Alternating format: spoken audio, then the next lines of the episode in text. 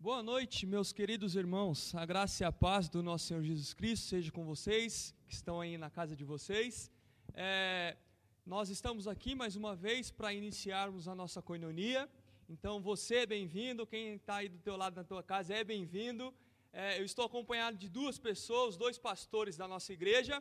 Do meu lado esquerdo, o pastor Jefferson, dá um tchauzinho para o pessoal. E do meu lado direito, o pastor Sandro. É, o mesmo trio que você viu semana passada é o trio que você está vendo hoje.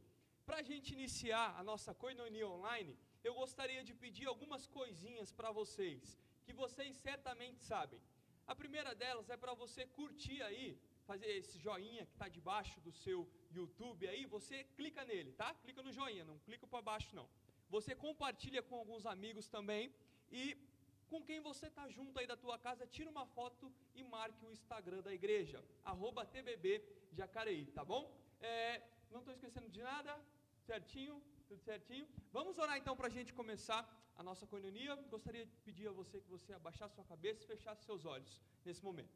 Deus, nós somos gratos ao Senhor, porque mesmo no tempo do caos, mesmo no tempo onde todas as coisas estão fora do nosso controle, o Senhor continua sendo bom e o Senhor continua sendo Deus. Muito obrigado, porque mesmo nesse período a gente pode sentir a boa mão do Senhor poderosa sobre nós, o Senhor cuidando de nós, a tua forte mão, ó Pai. Nós somos gratos a Ti pela nossa salvação que nós temos em Cristo.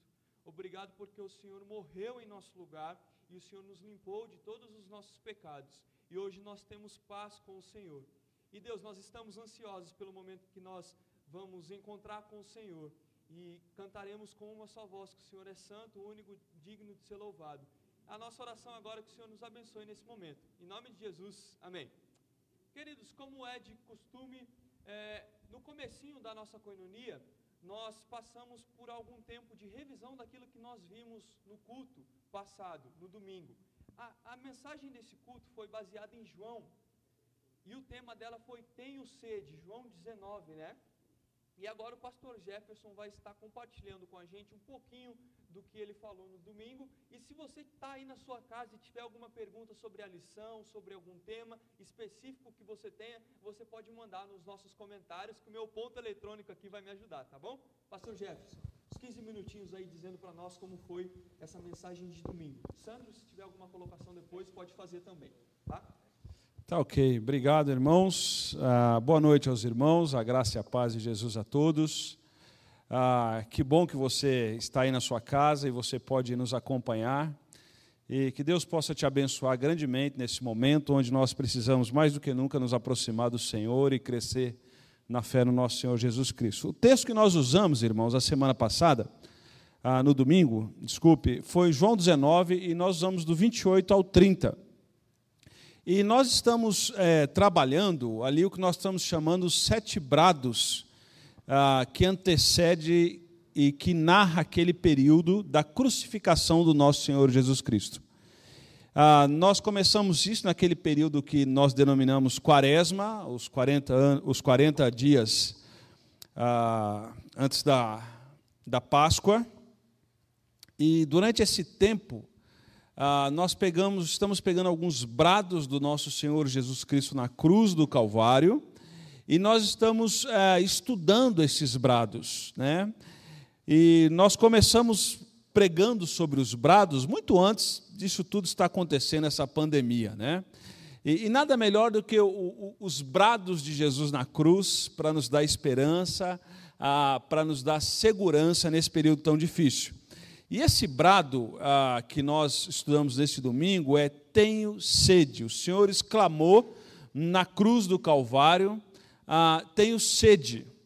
Na verdade, ah, esse texto, a priori, ele está respondendo, e nós precisamos entender, porque o texto bíblico ele é escrito num período específico, para um público específico, num contexto específico, respondendo aquelas questões. Então, nós precisamos transportar até esse lugar, a fazermos esse, é, é, pularmos esse abismo, entendermos o que aquele texto está dizendo.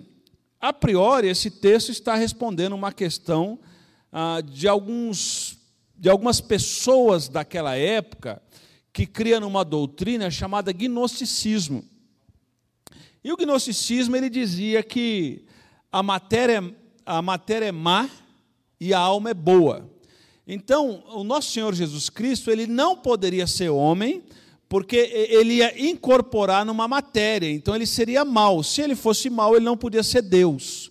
Então, essa fala de Jesus responde, João responde a, esse pensamento errôneo da época, onde a crucificação do nosso Senhor Jesus Cristo está mostrando ali que, naquele momento, quando ele diz tenho sede, uma necessidade básica do homem, está dizendo que o nosso Senhor Jesus Cristo ele foi 100% homem e 100% Deus.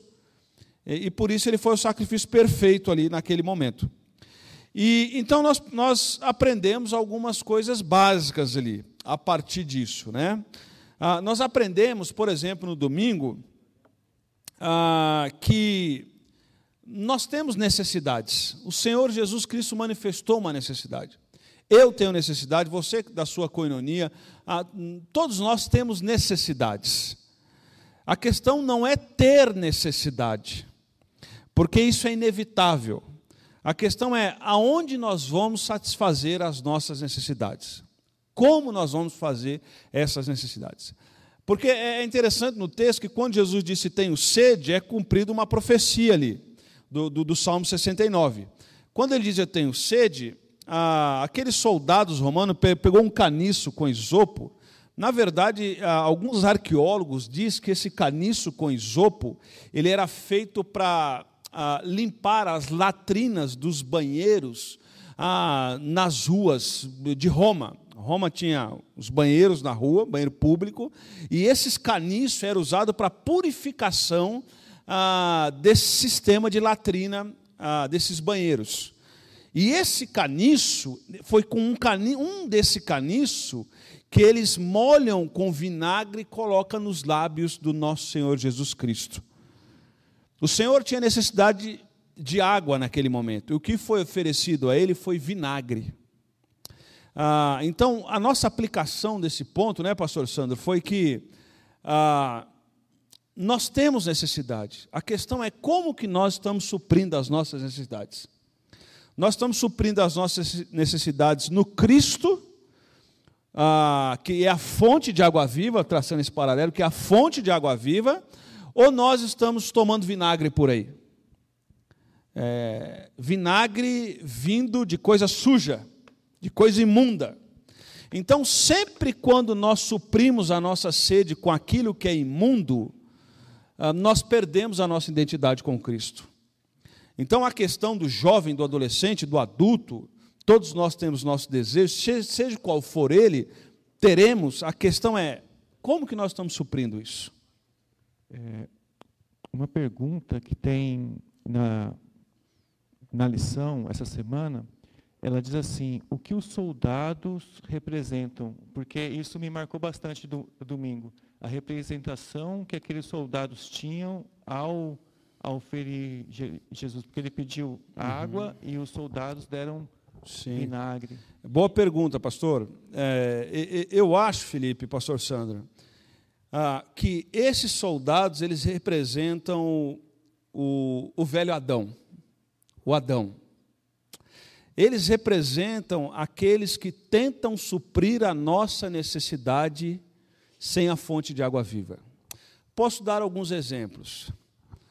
Alguns amigos que nós não deveríamos ter e mantemos, que nos distanciam do Senhor alguns modos de vida que nós vamos adquirindo, ou nós insistimos em não nos libertarmos dele, nós vamos guardando isso, guardando isso, e quando nós guardamos, nós não fazemos morrer a nossa velha natureza. Então nós vamos nos alimentando com isso. E quem, se, e quem tenta matar a sede com vinagre, não busca satisfação, prejudica a sua saúde e terá vida curta. Aquele que busca satisfazer as suas necessidades no Cristo, não vai encontrar perdição. Muito pelo contrário, vai encontrar a graça do nosso Senhor Jesus Cristo. Então nós temos que tomar cuidado, pastor Sandes, Felipe, irmãos, é, com propostas rápidas e mirabolantes de curar a nossa sede com outras coisas que não é a fonte de água viva do nosso Senhor Jesus Cristo. Eu me lembro de uma citação, eu não, eu não, não me veio a memória de quem é, acho que é de Agostinho, que ele diz: Fizeste-nos para ti, e inquieto nosso coração vai estar enquanto não repousar nele, né? O nosso coração e nós somos seres religiosos, né? É, nós diariamente estamos adorando alguma coisa e não é um problema nós adorarmos alguma coisa, mas o problema é quando nós adoramos a criatura e não o Criador, entendeu? E isso que se chama é, idolatria. Então o nosso coração ele tem um vazio que é do tamanho de Deus. Nem uma das melhores coisas do mundo pode satisfazer esse desejo que há no, no, no nosso coração, né? Nós somos um homem litúrgico, né? teologicamente falando. Nós somos seres adoradores, seres que a, a todos os momentos estão procurando alguma coisa para se prostrar. E não é um erro, novamente dizendo, mas o erro está quando nós adoramos as coisas criadas e não o Criador. E é, Romanos 1 vai falar, né? Eles é, adoraram as criaturas e não ao invés do Criador. O, ao invés do criador. Então, é, nós vemos. Por isso o Senhor os entregou. Isso, por isso o Senhor os entregou. E essa falta é, de consciência da idolatria produz em nós uma cegueira, né? uma cegueira espiritual. Então, uma pessoa que é idólatra, ela não consegue enxergar o seu ídolo uhum. e maldito é o homem que não sabe que é maldito. Ele é, se torna maldito duas vezes, né? por não saber, uh, o, por não ter o conhecimento da sua miséria. Eu acho que um exemplo, um exemplo é claro assim para os irmãos entenderem por favor. Uh, eu acho que alguns dos nossos desejos, eles são lícitos. Ah, deixa eu dar um exemplo bíblico do que eu estou dizendo. Abraão. Abraão existia uma promessa do Senhor sobre ele. E a promessa do Senhor é que ele seria um pai de uma grande nação, ele era estéreo, todos nós sabemos da história. E, e Deus dá um filho a Abraão. E, e, e aquela cena de Abraão subir no monte com o filho dele, Isaac, perguntando: aonde está o sacrifício, ó pai? Imagina a cena de Abraão subir no monte, eh, dialogando com Isaac e imaginando o que poderia acontecer. Né? E, e, e naquele momento onde Deus, abre aspas, pede Isaac em sacrifício, naquele momento Deus está testando Abraão para ver até que ponto a bênção se tornou idolatria. Porque às vezes na vida, irmãos, nós temos que tomar cuidado que Deus dá água, Deus dá água e nós transformamos a água em vinagre. Deus dá bênção e nós transformamos a bênção em idolatria. E, e, é por isso que a oração do Salmo 139 é fantástica. Deus, eu não consigo me avaliar. E é por isso também né? que a gente consegue perceber o tamanho da nossa pecaminosidade, o tamanho da nossa depravação. É, nós sendo capazes de destruir aquilo que Deus concedeu a nós, algo bom. Nós somos possíveis de, é, in, é, de deixar sujas nossas próprias orações. Então, é, Deus apenas não nos dá a bênção, mas Deus também nos dá a sabedoria e o discernimento de desfrutarmos dessa bênção. Eu posso orar por um emprego dos sonhos, Deus dá um emprego e durante o processo aquele emprego pode me afastar do Senhor porque se tornou uma idolatria no meu coração.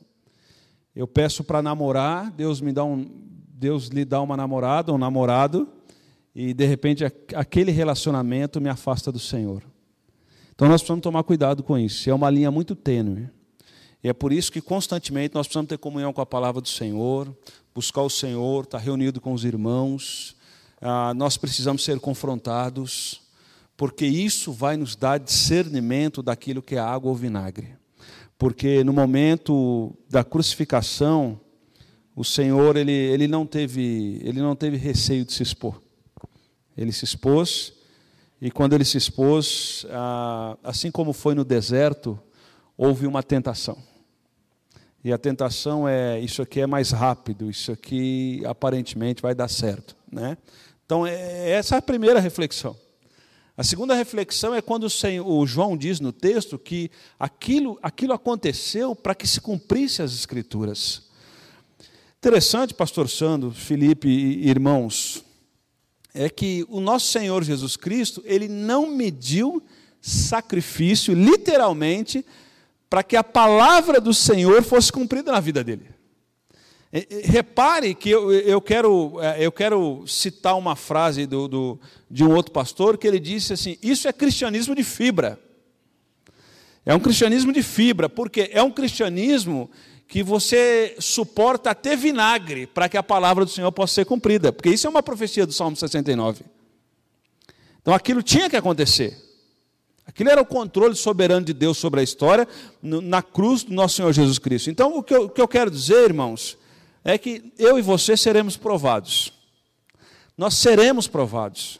Dia após dia, nós, nós não temos a opção de ser provado ou não. É certo, pastor Sandro, que algumas das nossas atitudes elas antecipam a aprovação muitas vezes, né? Mas nós seremos provados. E, e a questão é: nós estamos dispostos a pagar um preço com o cristianismo de fibra? Ou nós estamos vivendo, desculpa a expressão, só para a gente entender um pouquinho, ou nós estamos vivendo um cristianismo mimimi ou Nutella? Um né? cristianismo destituído de cruz, ele está fadado ao fracasso. Ele é paganismo.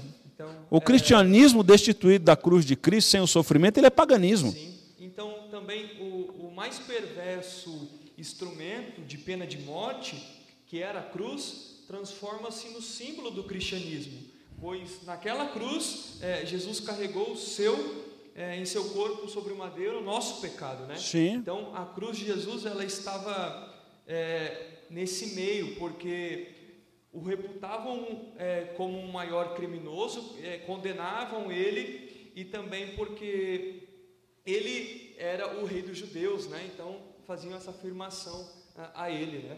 Agora, o que nós precisamos ter muita certeza agora, como coinonia, como igreja de Jesus Cristo e todos, é que perceba bem que aquilo aconteceu para que a escritura fosse cumprida.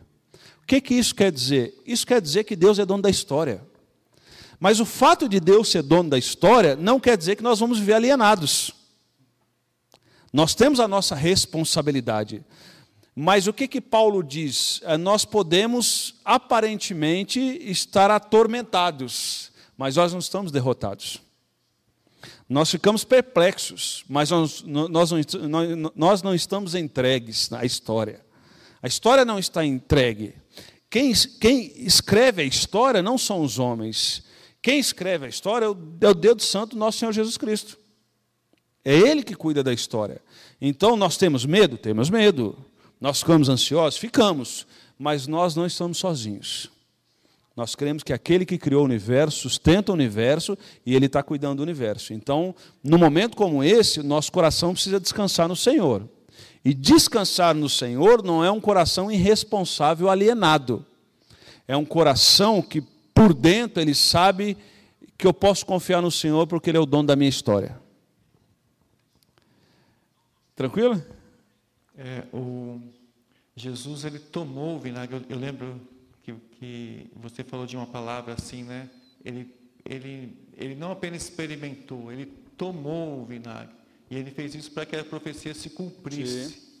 A gente está conversando aqui dessa, dessas aplicações. E às vezes a gente é, tem a tendência de negociar a nossa fé, não é? A gente negocia ela de uma maneira, de uma maneira, a gente troca ela por outra coisa. E o que Jesus demonstrou foi que, foi que ele, ele viveu realmente é, uma vida que não mediu a consequência para que a profecia se cumprisse na vida dele. Né? Não é isso, pastor Jefferson, que você pregou domingo? Essa também era uma, uma, uma pergunta que estava aqui na lição de coinonia. E deixa eu só esclarecer uma coisa aqui para você que talvez é queira receber a lição e não tem. Nós fazemos um resumo das pregações. É, é, um, é, um, é um resumo básico. Então, se você quiser receber essa, esse resumo, você pode também é, entrar no mesmo número que vai estar os pedidos de, de oração. A gente pode disponibilizar lá também para você a lição da, da coinonia, para você poder acompanhar aqui com a gente. Muito bom. A gente finaliza então esse período de compartilhar é, algumas coisas a respeito do que aquilo que a gente aprendeu, né? Aí na sua casa, se você tiver um caderninho, já pode ir anotando alguns pontos daquilo que você aprendeu.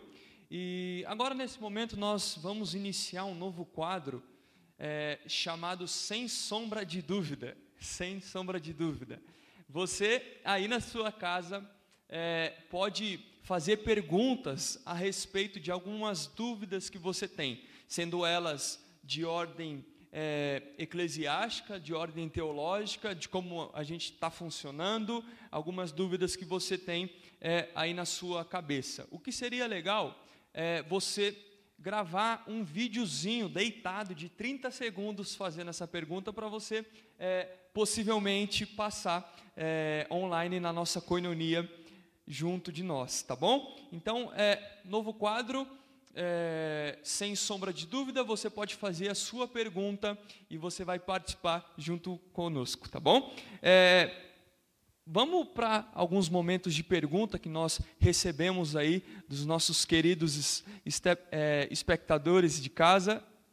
Tem aí, tá certinho? Olá, pastor, coinonias, graça, paz. Pastor, eu gostaria de saber é, a respeito dessa pandemia que está acontecendo no mundo, o que nós cristãos deveríamos fazermos um algo a mais para poder ajudar o próximo? O que nós deveríamos fazer? Ok, Júlio, obrigado pela pergunta, querido. Júlio, obrigado pela pergunta, viu? E quero incentivar os irmãos. É, na verdade, nós não temos todas as respostas, né? mas nós vamos tentar trilhar. Mas a ótima pergunta do Júlio, Júlio, é, irmãos, eu acho que a igreja de Jesus, mais do que nunca, ela precisa continuar sendo igreja. Ela precisa ser um canal de esperança, um canal de fé, um canal de amor. Lembra com o apóstolo Paulo, quando deixa três características para a igreja: é, fé, esperança, amor. Ah, nós precisamos ser uma comunidade que continua anunciando isso. Então, a partir disso, uh, nós fazemos a leitura daquilo que está acontecendo dentro da nossa comunidade, daquilo que está acontecendo por lado de fora, na nossa sociedade, e a gente tenta responder algumas questões. Mais do que nunca, a sociedade precisa de esperança. E desculpe, eu não acho, não quero que ninguém entenda isso como arrogância, mas a solução dos problemas ela não está só e tão somente na caneta dos poderosos. A solução de verdade disso está no nosso Senhor Jesus Cristo. E a gente precisa anunciar isso. Anunciando isso, como que a gente faz? Sendo mais solidário, ah, manifestando amor, sendo sal, sendo luz. Então isso é muito importante. A igreja ser igreja com as ferramentas que estão na mão.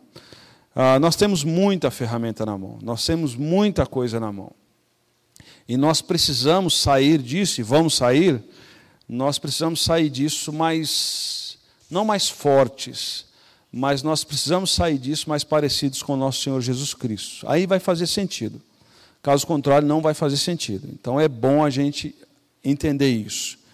Nesse momento, eu acho que nós precisamos ficar com os nossos ouvidos atentos a quem está com necessidade e tendo a necessidade, nós precisamos suprir.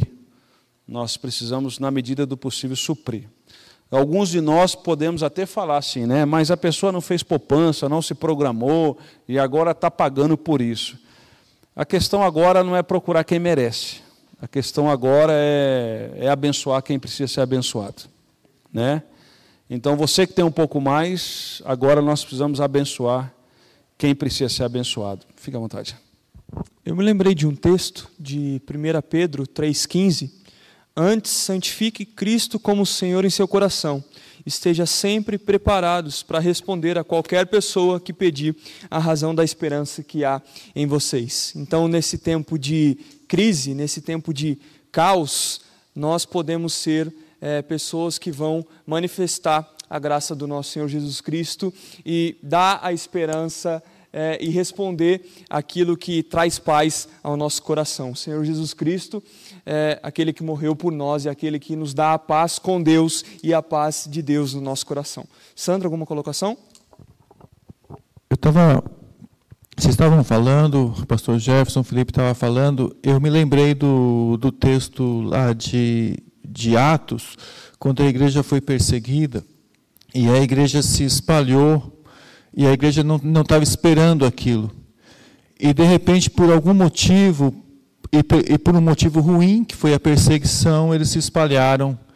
E porque eles se espalharam, eles começaram a pregar o evangelho em outros locais, em outras localidades.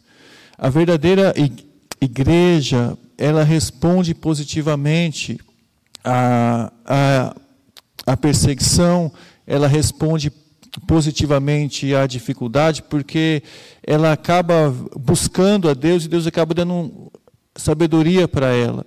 Então, se você é enfermeiro, se você é um, não sei, motorista, se você é, é, é trabalha em, em, em alguma área, é a sua oportunidade de continuar testemunhando o Senhor onde você está é, é, talvez seja um tempo da gente refletir que nós precisamos testemunhar do Senhor espalhados aonde nós estamos.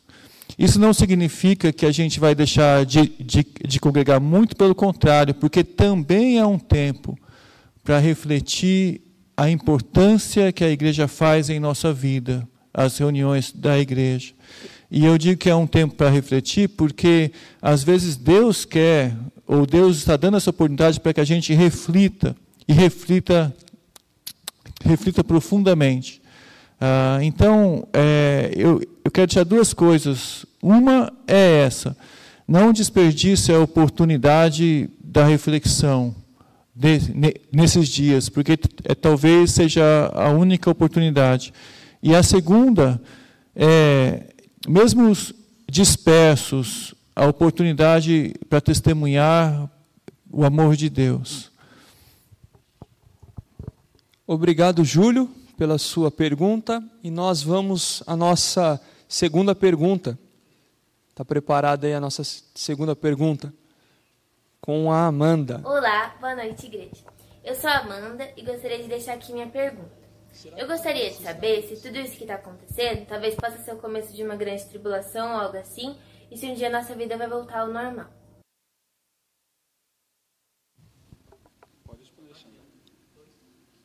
Amanda, obrigado pela sua pergunta e nós vamos ter uma rodada aqui de resposta, tá? Porque essa pergunta é, certamente tem bastante é, conteúdo na resposta dela.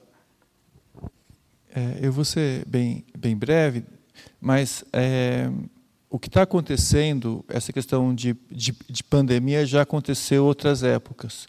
Eu conheço pessoas, por exemplo, do meu convívio que, te, que é, é, passaram por aquela é, pandemia de meningite que teve ah, na década de 70, no começo. E teve, e teve tantas outras. A pandemia de meningite ela foi muito mais grave.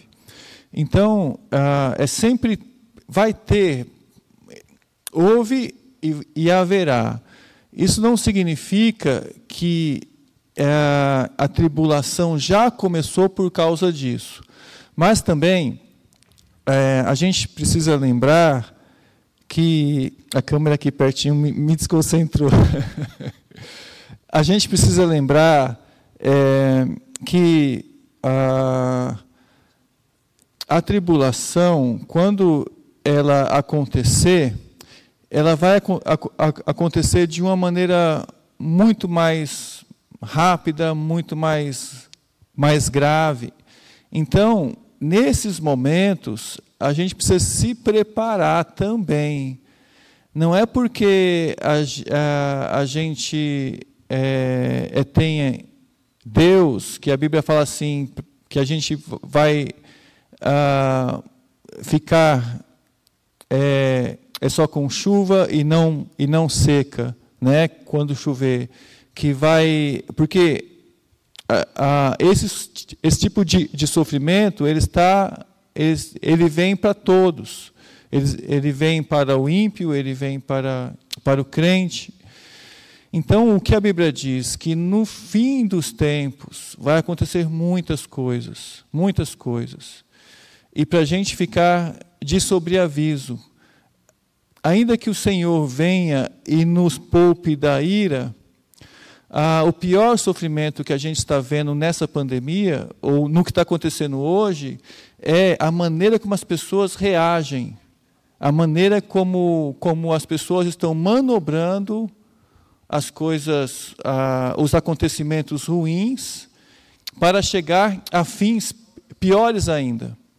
Eu não sei se eu estou conseguindo é, explicar e, e falar, mas o que eu vejo hoje é que a maior indicação da tribulação não é a pandemia, é a maneira como as pessoas estão reagindo a ela.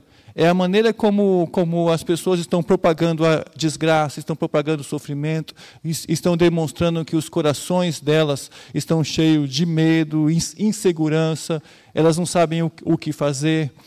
Eu, eu acho que a gente vive uma época onde esse tipo de reação está crescendo muito mais do que, do que pandemias que já aconteceram no passado, piores aconteceram no passado. Deixa eu passar aqui. Acredito que desde quando Jesus ele ressuscitou e foi levado ao céu, nós vemos marcas e spoilers da, da vinda dele não coube a ninguém saber disso, a não ser o Pai. Então, é, eu acredito que às vezes nós enxergamos isso em veículos, em mídias, é, é mais para trazer um desespero no povo do que para trazer discernimento e sabedoria. Ninguém sabe quando o Senhor voltará, apenas o Pai. E nós já vimos diversos filmes, né, que diziam que 2012, 2020, tananã, e até agora não voltou. É interessante porque se fosse no Antigo Testamento esse profeta aí com essa profecia deveria ser morto, né? Porque ela não foi é, assim efetuada e realizada. Alguma fala? Não? É, Amanda, nós agradecemos a sua pergunta e você que está em casa porventura, se você tiver alguma pergunta, pode fazer também para nós, tá bom? A próxima pergunta que a gente tem é do irmão Edson. As igrejas que pregam a cura por orações e lencinho ungido, o que estão fazendo durante este tempo de pandemia? Também gostaria de saber. Se você tiver a resposta, pode mandar. É, irmão Edson, é, boa pergunta do irmão. E nós temos que lutar ah, em propagar o verdadeiro evangelho, seja qual for o tempo, né? A gente lamenta muito é, esses grupos religiosos que fazem isso, é triste, isso envergonha o evangelho e eu como pastor às vezes eu percebo pessoas colocando todo mundo no mesmo caldeirão, não posso fazer nada a não ser é, tentar orientar essas pessoas. Mas eu queria dizer para os irmãos que eles continuam sem fazer nada, como nunca fizeram. Né? Então, nós lamentamos e essa é uma boa oportunidade para proclamar o Cristo. A igreja do Senhor continua vitoriosa, ela continua marchando. Né? Agora, nós temos que orar, orientar e vigiar para que um dia a gente não repita isso ou faça coisa pior. Né? Então, acho que isso é importante. Então, vamos continuar orando, vigiando e orientando as pessoas, tá bom? Ah, eu queria só enfatizar uma coisa aqui, é, quando o Júlio falou aquilo, né, o que, que a igreja pode fazer? A igreja continua sinalizando o reino. É, a igreja continua do portão para fora, continua atuando. Eu já fiz casamento, hoje eu fiz um velório. E a igreja continua. A igreja continua sendo boca do nosso Senhor Jesus Cristo, claro, com os devidos cuidados, né? Com as limitações são impostas, mas a igreja ela continuará marchando vitoriosamente, vitoriosamente. E quem deve se preocupar com a volta de Jesus não somos nós. Quem tem que ficar preocupado com a volta de Jesus Cristo é quem não tem o Senhor Jesus Cristo como Salvador. Ah, esses precisam estar preocupados e amedrontados, porque o Senhor Jesus virá buscar a sua igreja. E eu oro que ele venha buscar o mais rápido possível o mais rápido possível. E não é medo do coronavírus. ah, eu tenho muito mais receio da nossa classe política do que do vírus. A nossa classe política ela é muito mais maléfica do que o vírus, e o povo de Deus precisa ter discernimento. Amém e obrigado. A gente tem mais alguma pergunta em vídeo? Não temos mais nenhuma pergunta em vídeo. Eu acredito que um assunto também que alguns irmãos da nossa igreja estão curiosos a saber nesse período é como vai ficar as nossas atividades, sendo elas é, no domingo de manhã, o nosso CBCM. Eu me lembro de ter é, recebido essa pergunta. Irmãos, é, nós ainda não sabemos por quanto tempo vai durar. Nós temos uma equipe é, de áudio, de vídeo, o pessoal que está trabalhando com muita excelência. E nós, por enquanto, nosso braço, nós conseguimos alcançar isso que estamos alcançando, né? Tendo uma boa celebração, muito bem transmitida no domingo, e um encontro de coinonia. Então, o nosso braço chega até aí. Então, nós precisamos ter um discernimento, ter um pouquinho de paciência. Claro que, se isso se alongar um pouco mais, nós vamos ter que repensar a estratégia. Por enquanto, eu acho que essas informações, esse alimento espiritual, ah, se a gente conseguir praticá-lo durante a semana, já vai ser uma vitória, ah, porque o nosso objetivo não é só passar informação. A nossa oração é que essa informação redunde em transformação da vida das pessoas. Então, o que nós podemos oferecer hoje, está sendo muito bem oferecido, é isso que temos. Amanhã é, é outra história, e aí nós podemos abrir outras possibilidades também, tendo outros voluntários também para nos ajudar nesse processo, tá bom, queridos? Já que nós estamos falando sobre essa questão de como a igreja vai funcionar e como é, vão ser as nossas programações, a gente recebeu uma pergunta é, da Rebeca: como podemos ajudar os missionários em tempo de pandemia? Que dificuldades, é, que diversas dificuldades têm é, enfrentado para continuar o ID do nosso Senhor Jesus Cristo? Foi essa pergunta mesmo, né? É, quais é, ajudas nós podemos oferecer aos missionários nesse tempo de pandemia? Eu acho que nós podemos orar por eles, primeiro passo, orar. Ah, alguém já disse que a gente faz missões orando, indo ou contribuindo. E se a gente, o Oswaldo Smith disse que se a gente não for, a gente precisa mandar um representante, né? Então, já que a maioria de nós não fomos para o campo, nós mandamos um representante, e isso é lícito, isso é bonito, isso é bíblico, ah, nós precisamos sustentar financeiramente esses irmãos. Né? Ah, as igrejas nesse processo de não ter culto físico, as igrejas estão passando uma série de dificuldades, e, e algumas comunidades vão passar sérias dificuldades. Né?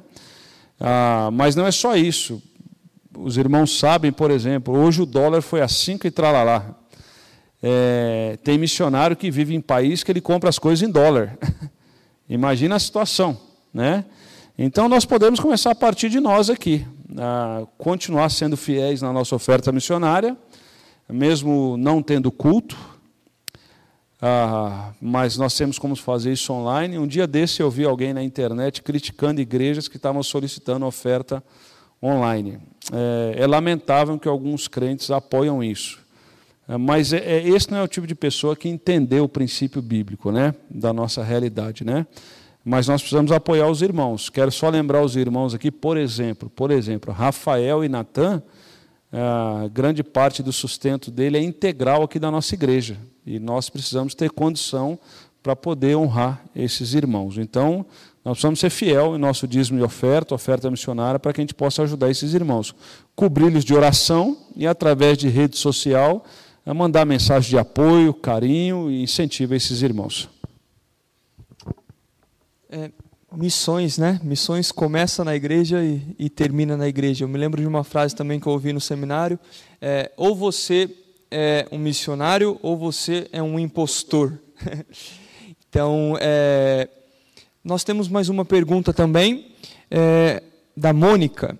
O prefeito liberou a abertura da igreja com limitações. Gostaria de saber se a igreja terá alguma programação. Queridos, o prefeito liberou casamento sem lua de mel, não tem graça.